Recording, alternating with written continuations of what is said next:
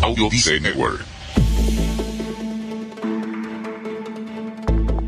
¿Te preguntas por qué sigues empeñado en pintar si aún no has conseguido vender ningún cuadro? ¿O por qué tu vocación por la psicología ha desaparecido y de repente te ves a ti mismo escribiendo tu primera novela cuando en realidad estudiaste la carrera de arquitectura? La respuesta es sencilla. Escucha. ¿Necesitas impulso extra para tu día? Escuchas Te invito a un café. Te invito a un café. Un programa de desarrollo y crecimiento personal que te ayudará a motivarte y a enfocarte para alcanzar tus metas y tus sueños. Transmitiendo de lunes a viernes para todo el mundo. Y ahora contigo, tu anfitrión, Robert Sasuki, psicólogo emprendedor, escritor y motivador profesional. Bienvenido.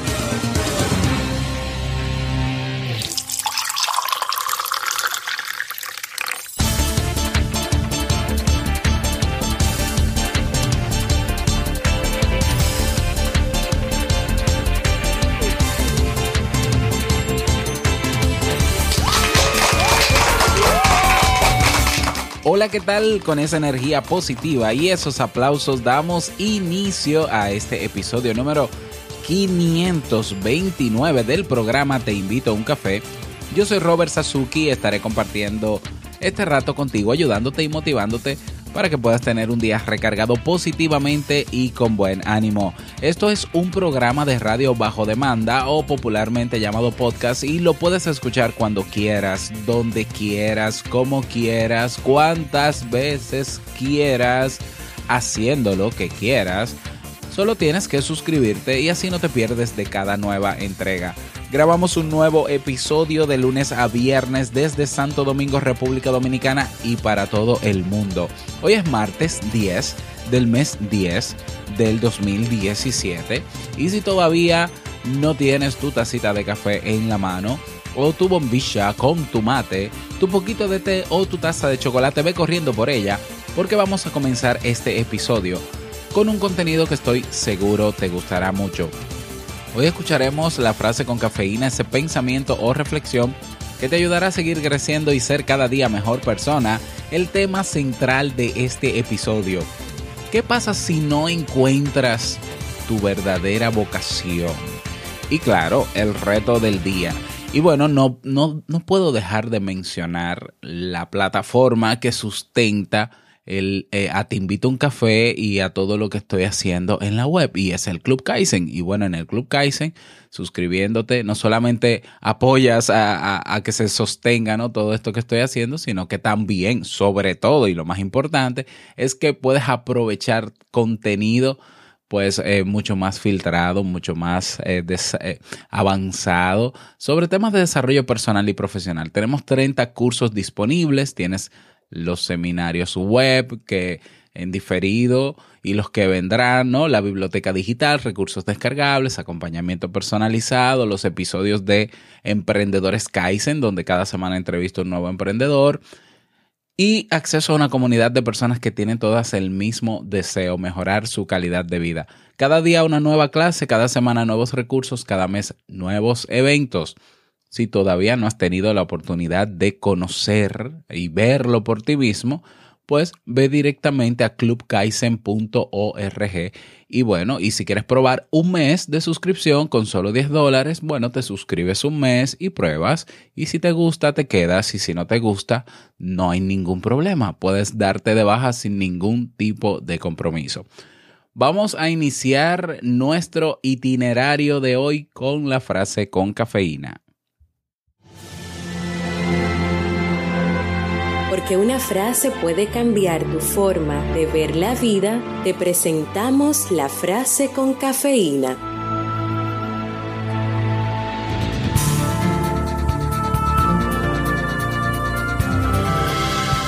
Cuando cree en sí mismo, es libre para enfocarse en mejorar y alcanzar su potencial. John Maxwell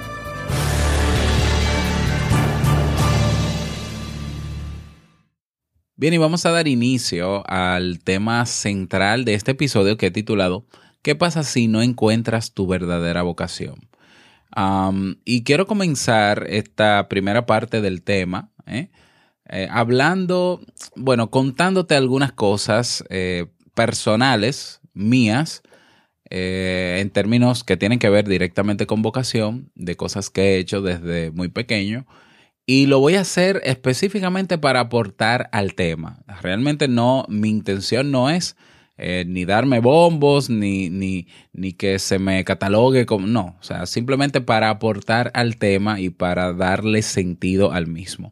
Y muchas de estas cosas ya en algún momento, en algún tema, pues ya lo he mencionado, pero quise ahora integrarlo en este tema porque me pareció propicio hacerlo para complementarlo. Bien, eh, desde pequeño, yo desde pequeño, eh, como todo niño, ¿no? Eh, fui un niño inquieto. inquieto en, el amplio sentido de la palabra. vivía frente a un parque, lo que me facilitaba ser creativo, ser necio, ser mucho más inquieto, porque lo que no podía hacer en mi casa, pues lo hacía en el parque. y fue una niñez, yo diría, maravillosa, porque socialicé muchísimo, eh, con mis vecinos, había muchos niños de mi generación, el parque se llenaba. Eh, aunque es una desventaja para mí, ah, fue también eh, positivo el hecho de que había poca electricidad, porque donde yo vivía había muy poca luz y eso daba pie a que nosotros jugáramos más y no, no teníamos que ver tanta televisión porque no había electricidad. Esa es parte de la realidad que 20 años, 30 años después en mi país se sigue viviendo, ¿no? Pero ese es otro tema, el tema de la electricidad y los servicios básicos, ese es otro tema, no me voy a meter ahí. Bueno, pues eh, al ser un niño normal, inquieto, como todo niño, pues comencé a desarrollar eh, interés eh, a los nueve años por la música. Eh, mi padre, él dice que él no es músico y que no sabe de música, pero inconscientemente desde pequeño siempre eh, tuvo equipos, buenos equipos de, de música para escuchar música y radio y todos los días en mi casa se escuchaba música. O sea, eso era parte de la rutina de cuando había que hacer los oficios en la casa. De, y mi papá cuando llegaba de, del trabajo, pues ponía música de todo tipo. Música que yo llegaba un momento en que ya estaba hastiado, eh, pero que ahora canto. No puedo negarlo. Y bueno, mi pasión por, mi interés por la música y toda esa versatilidad de ella, pues hizo que un día mi padre eh, le compró de, de, de, Navidad de Reyes a mi hermana un pequeño piano de juguete, pequeño piano de juguete, blanco me acuerdo. Eh, tenía algunas dos octavas o tres octavas, bueno, era pequeñito. Y recuerdo que mi hermana sí tocaba el piano y todo, y mi hermana tenía siete años, yo tenía alrededor de nueve años, y en los momentos en que ella no utilizaba el piano, pues lo utilizaba yo. Y yo comencé a tocar canciones de oído, ¿no? Eh, con una mano, con la mano derecha, y, tocaba las canciones de Navidad con un dedito, iba, iba sacando las canciones y demás, y aprendiéndomelas hasta el punto que tocaba algunas canciones completas con una mano. No puedo decir que era piano así. Eh, mi padre ve el interés en el piano y decide comprarme un piano mucho más grande, un piano de algunas siete octavas más o menos.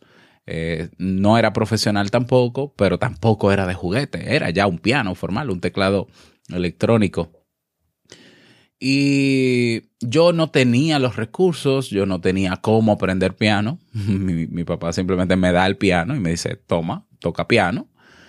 Y lo único que pude hacer fue aprenderme las 38 canciones grabadas que tenía el piano, todavía con una mano. Entonces con una mano yo tocaba mientras las canciones sonaban, eh, con el acompañamiento de la batería y demás, yo tocaba la parte de la voz de la canción con el piano me fue muy bien, me encantó, o sea, qué bueno. Eh, pero luego pasaron los años, pasaron ciertas cosas que hicieron que yo me desmotivara por el piano y comenzara a enamorarme de, de otro instrumento, de otro instrumento que es la guitarra, ya eso debes saberlo.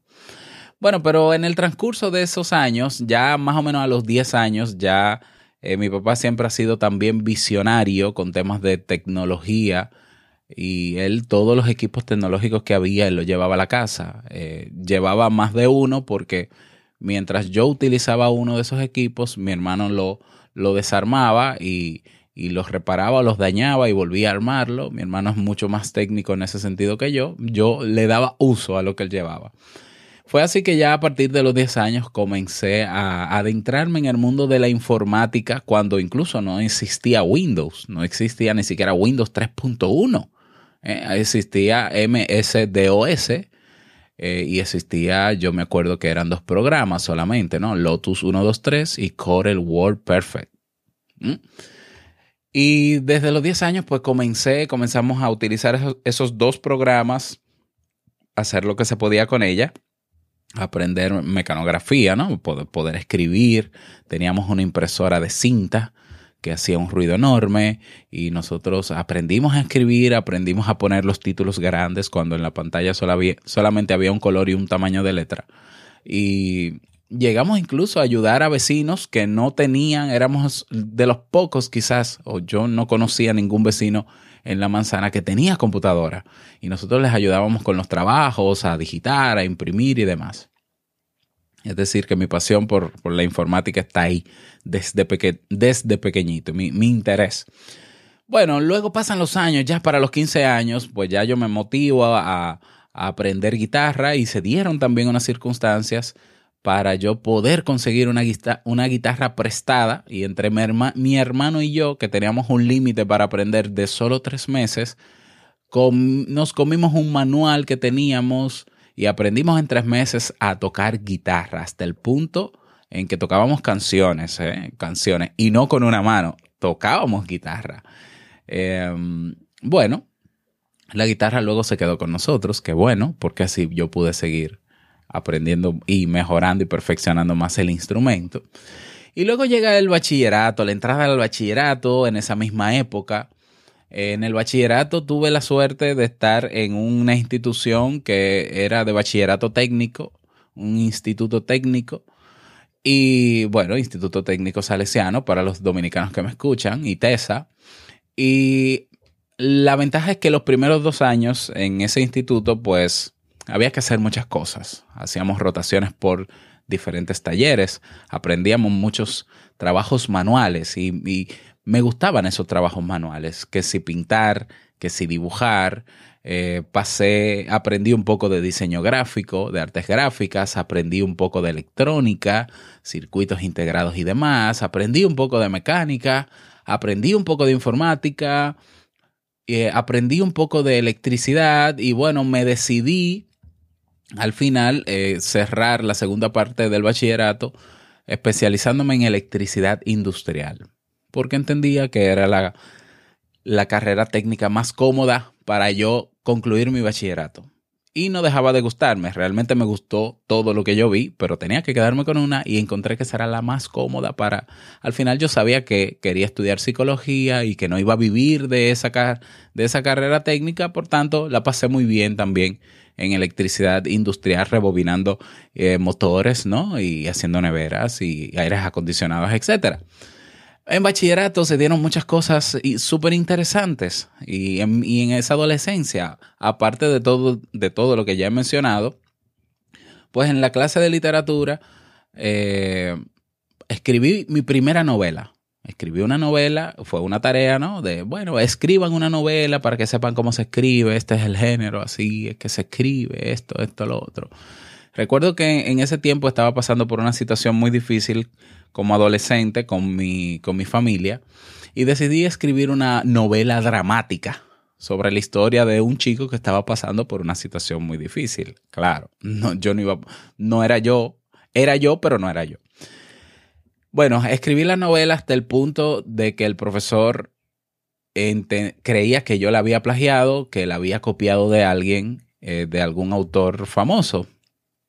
Eh, y prácticamente me quemó en esa asignación. Y realmente la novela yo la escribí de cero. Eh, yo no tenía acceso a esas novelas que él mencionaba. Y hasta que se convenció Y lo convencí de que no, de que esa novela salió de mi mente. O sea, yo fui yo que la escribí. Y bueno, él era el profesor, ¿no?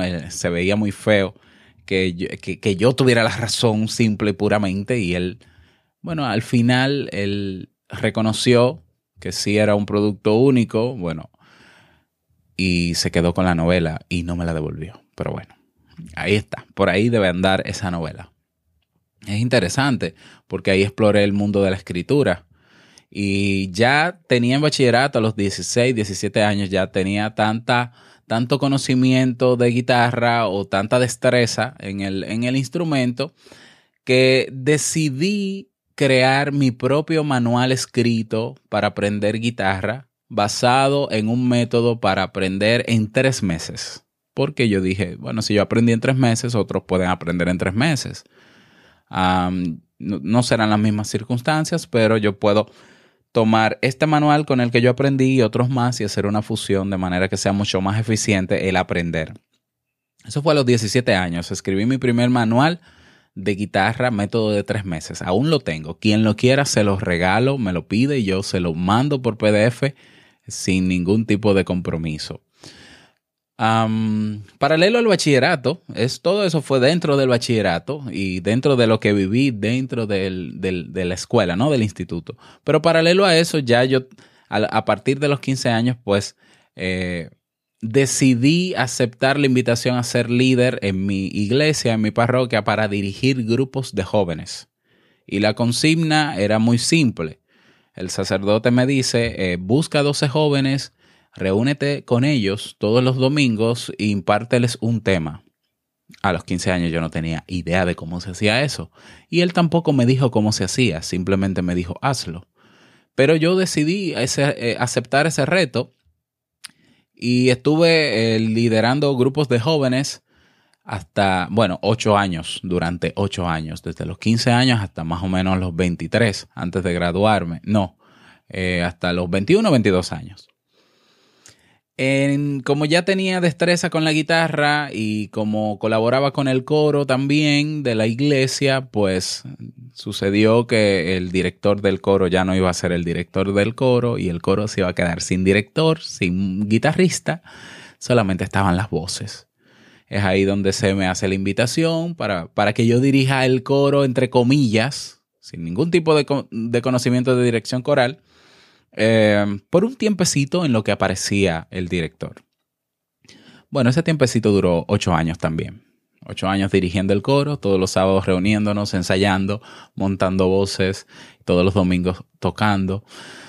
Eh, fue una experiencia, eh, me encantó, pero era, era un sacrificio bastante grande porque durante todos esos ocho años, siendo líder eh, de grupos de jóvenes todos los domingos y siendo director, yo tuve que pasarlos eh, estudiando en el bachillerato y luego estudiando en la universidad.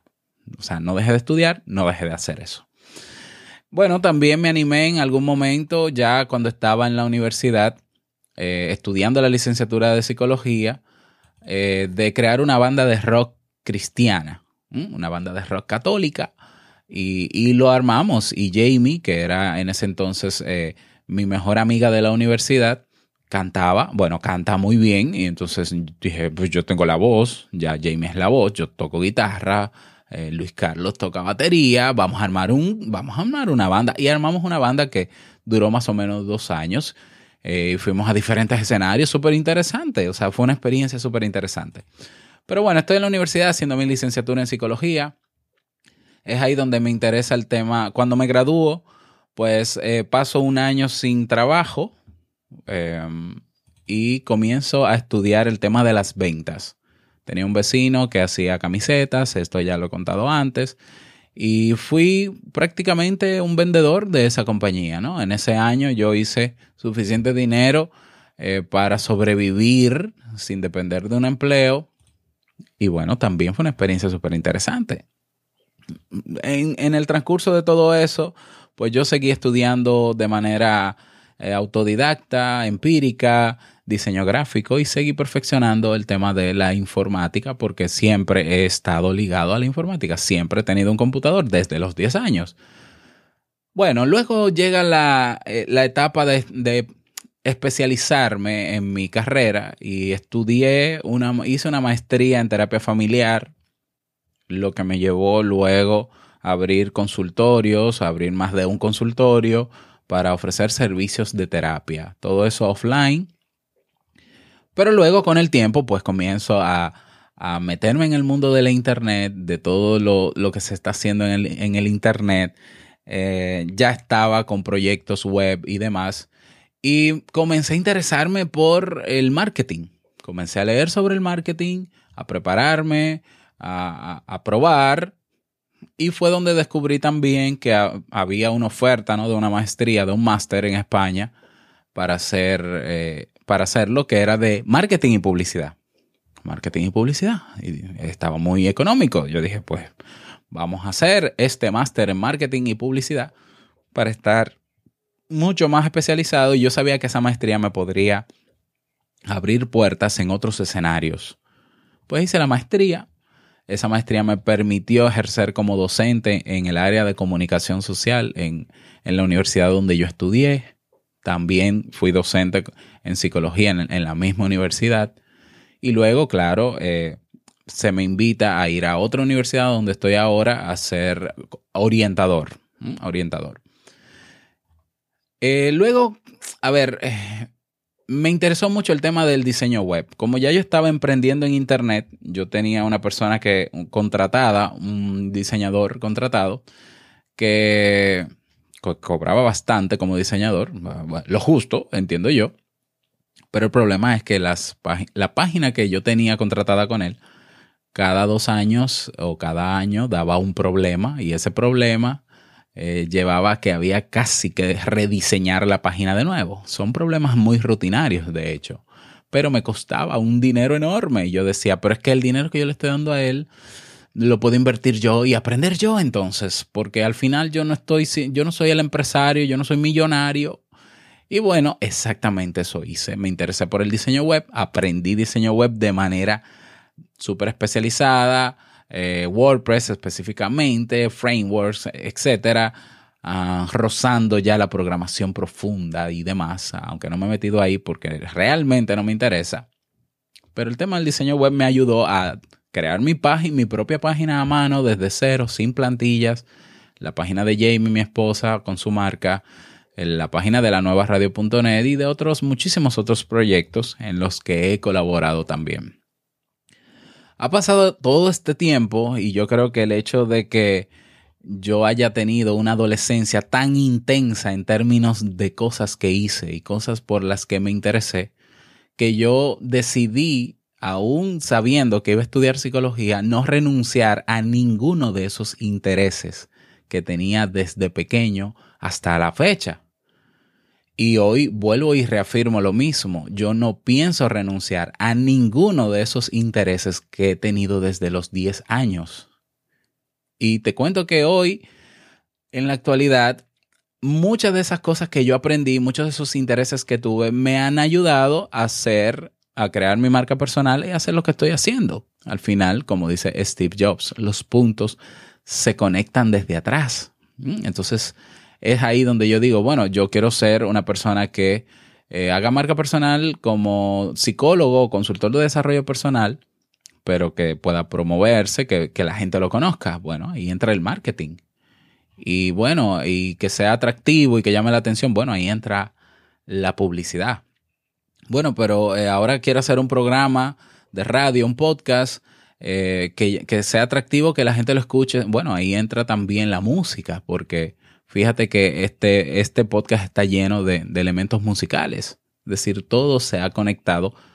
Y en el momento en que yo me vea en la necesidad de no poder trabajar en psicología o en lo que estoy haciendo actualmente, creo que tendría muchísimas cosas de qué vivir, porque todo eso lo he aprendido y bueno, y puedo retomarlo en cualquier momento, como pueden aparecer nuevos intereses Hoy en día yo he descubierto dos nuevas pasiones, dos nuevos intereses, sin dejar de lado las anteriores, claro, que es el podcasting porque realmente yo hice, este, este podcast como una manera de crear contenido en este formato que estaba poco explotado y lo hice como una estrategia de marketing.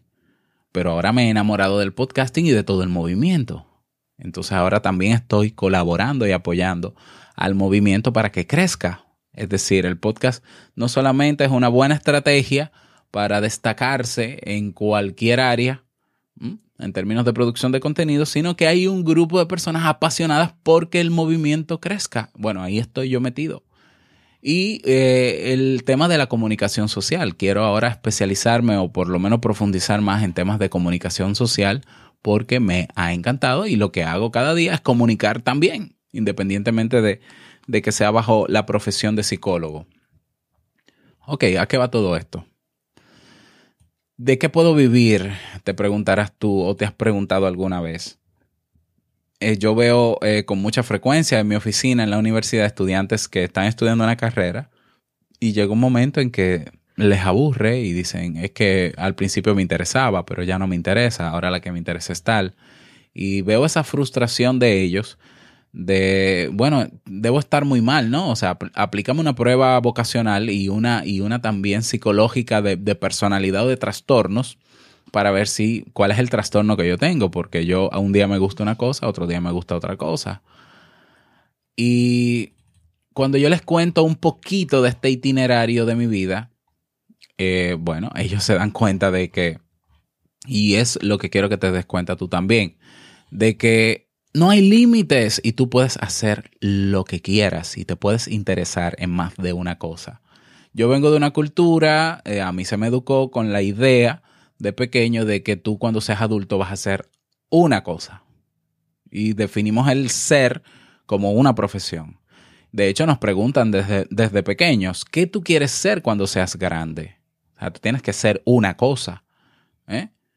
Y bueno, la respuesta tradicional, quiero ser bombero, quiero ser médico, quiero ser doctor, ah, no sé, quiero ser ingeniero, eh, y se nos va moldeando y se nos va eh, motivando para no perder el objetivo, como si fuese, como si solamente necesitáramos un objetivo.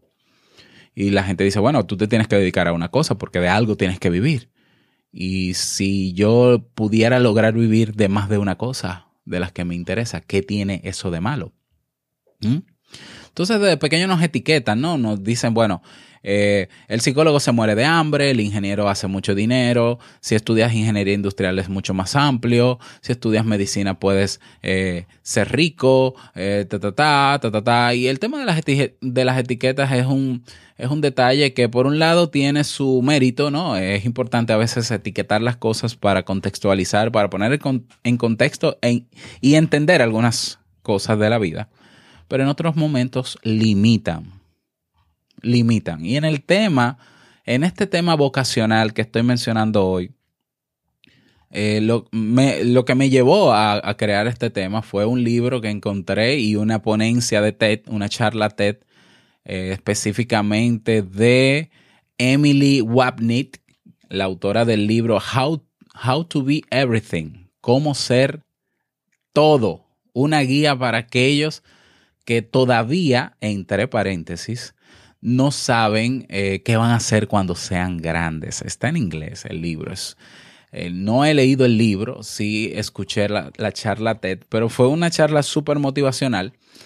Porque Emily, al igual que yo, al igual que quizás tú también y muchas personas en el mundo, tienen más de un interés y les gustaría hacer más de una cosa en esta vida y les gustaría incluso vivir de más de una cosa en esta vida. ¿Mm?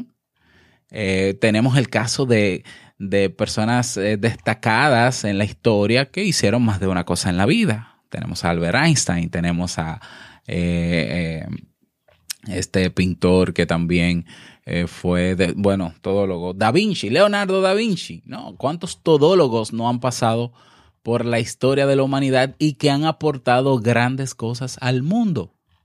Que, se, que puede ser que se hayan destacado en un área, pero no quiere decir que no hayan tenido el potencial para hacerlo en otras áreas. ¿eh? Y es sumamente interesante.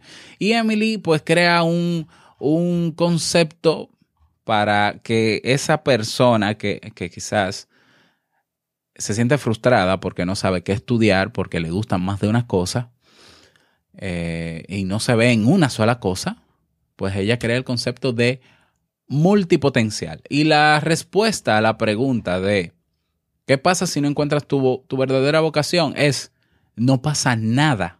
¿eh? Quizás tú eres una persona multipotencial. Bueno, yo pienso personalmente que todos somos multipotenciales. Tenemos el potencial, y eso lo he dicho miles de veces aquí, tenemos el potencial para hacer lo que querramos. En el momento en que lo decidamos, podemos hacer lo que querramos. ¿Mm? Que bueno, tú dices, no, es que yo no soy bueno para el canto. Yo, pues, yo te puedo asegurar que he conocido por lo menos una persona que era malísimo para el canto y se puso a aprender canto y hoy canta y le va muy bien. ¿Mm? Entonces, claro, yo tampoco voy a discutir con tus ideas y tus principios, ¿eh? pero, pero quiero que sepas que todos tenemos la capacidad de ser multipotenciales. Claro, en nosotros está la decisión de hacer lo que estamos haciendo y vivir solamente de eso, cosa que respeto y valoro muchísimo. Pero ah, vemos otros locos, frikis en el mundo, eh, estigmatizados, ¿no? Por, por, el hecho de que este está en todo menos en misa, o este abarca mucho y aprieta poco, que queremos vivir nuestra vida disfrutando de muchas cosas que nos interesan. ¿Mm? Entonces, bueno, ella escribe este libro, eh, voy a dejar la charla TED, eh, está subtitulada en, las notas del programa para que puedas aprovechar el testimonio de Emily y, y su invitación a ser multipotenciales y a reconocer que ese estrés que tienes constante porque no sabes de qué vas a vivir, porque, porque no, no, no estás definido, no estás definido en una sola cosa, es porque quizás eres una persona con multipotencialidades. Y claro, eh, el hecho de que te gusten muchas cosas tampoco quiere decir que de repente ahora, porque estás motivado o motivada, te vas a poner a aprender todo al mismo tiempo y vas a vivir de todo al mismo tiempo. Claro que no. Hay que priorizar en algún momento, hay que desarrollar un área más que en otro y hay que organizarse. Entonces, por ejemplo, ella sugiere eh, en el libro que las personas que tienen este don, ¿no? Ella lo menciona como un don, pues tienen tres retos por delante que tienen que, que, tienen que resolver de manera individual. Número uno, eh, independientemente de que te gusten, te gusten muchas cosas, hay que hacer una carrera, ¿no? De, dedicarte a algo, por lo menos a una de esas, que, de esas áreas de interés que te permita ganarte la vida. O sea, yo tengo más de una, pero, pero mi base fue la psicología. Entonces, bueno, comienza con una carrera, porque tampoco tiene sentido, y he conocido personas así que están haciendo más de una carrera al mismo tiempo. No tiene sentido. Puede ser que, claro que tienen la capacidad de estudiar dos carreras al mismo tiempo, pero solamente que tengan, que se complementen para vivir de ellas estaría genial, pero ¿por qué no puede ser más útil concentrarte en una a la vez? ¿Mm? Ese es el primer reto, la carrera. El segundo reto es ser eh, productivos, es decir, es encontrar un punto medio de productividad con el que tú puedas seguir manteniendo todos tus intereses sin perder el foco de atención. Es decir, que, que en un día tú puedas, eh, bueno, a mí la psicología, bueno, hacer psicología, pero también tocar un poco de guitarra, pero aprender ahora, ahora estoy aprendiendo lectura musical y un poco de piano también pero hay que ser eficiente porque es, cierto que si tú no te organizas, si no eres productivo, el tiempo no te va a dar para todo eso que quieres. Y número tres, el reto que tenemos, los que hemos aceptado que somos raros y que somos diferentes porque no nos aferramos a un solo interés, sino que nos gustan más de uno. El tercer reto es la confianza. Ella dice, debes sentir la suficiente confianza para seguir desarrollando aquello que estés haciendo. Y debes tener también la confianza necesaria para lidiar con aquellas personas que, que no lo entienden, que no lo entienden.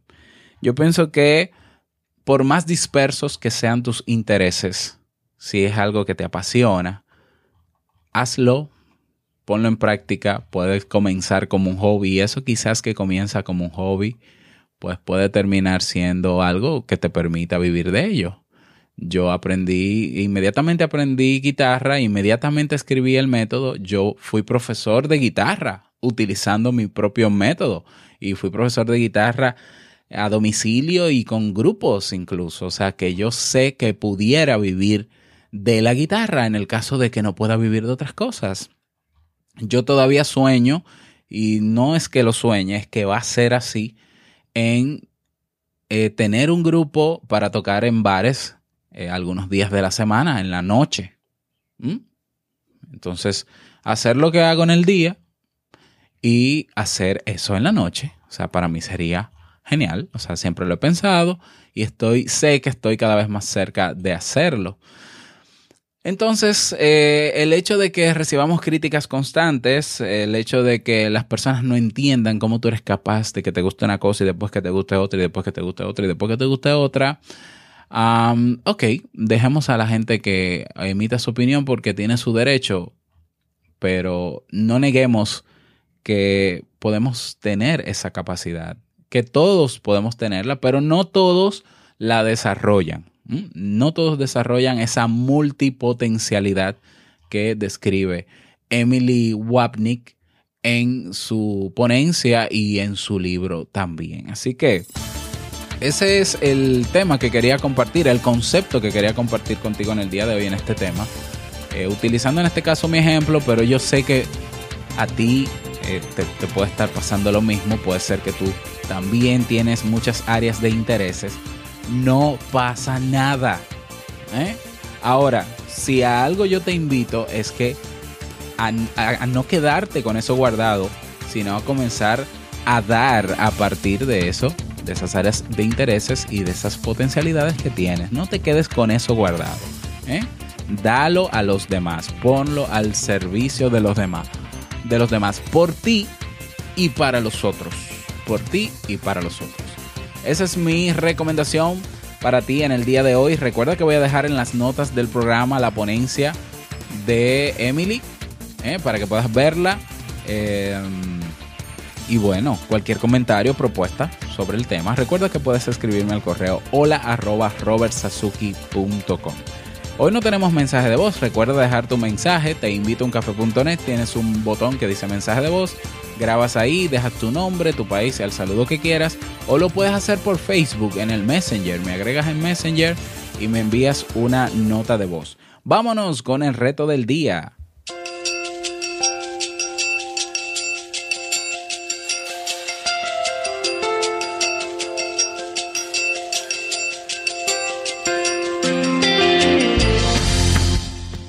No olvides que todos tenemos la capacidad de ser multipotenciales. ¿Qué otras cosas te interesaban de joven o que todavía te interesan y que te gustaría en algún momento de tu vida retomar? ¿Mm? ¿Cuáles son esas áreas? ¿Cuáles son esas cosas que te, te gustaría hacer? Y luego que haces ese listado, pues entonces piensa qué necesitas para comenzar a desarrollarla. Y si de verdad te interesa y si de verdad hay maneras de desarrollar eso, esa área, no hay excusa para no hacerla. La excusa no puede ser, ah, estoy muy viejo, ah, ya yo no puedo, ah, no, no, no hay excusa si se puede. Mm, entonces, piensa mejor, enfócate mejor en cómo lo puedo hacer, más en que si puedo hacerlo no. De poder puedes, ya te, ya te respondí esa. Ahora, ¿cómo? Encuentra el cómo y comienza.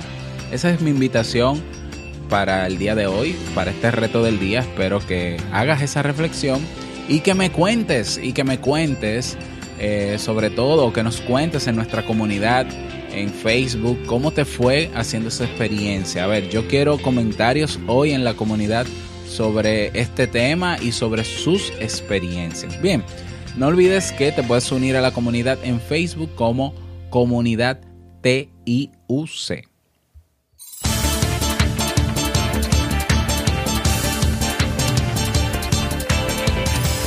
Y llegamos al cierre de este episodio Te Invito a un Café. Agradecerte como siempre por estar ahí, por tus retroalimentaciones. Eh, um, gracias de verdad eh, por tus valoraciones y reseñas de 5 estrellas en Apple Podcast. Gracias por tus me gusta en Ebox. Y gracias por todo. Quiero desearte un feliz martes, que te cases y te embarques, pero de tu familia no te apartes, no tiene sentido realmente. ¿Eh? ¿Para qué? Si es tu familia. que la pases súper bien, que sea un día súper productivo, que puedas hacer hoy todo lo que te gusta hacer realmente. Y no olvides que el mejor día de tu vida es hoy y el mejor momento para comenzar a caminar hacia eso que quieres lograr es ahora. Nos escuchamos mañana miércoles en un nuevo episodio. Chao.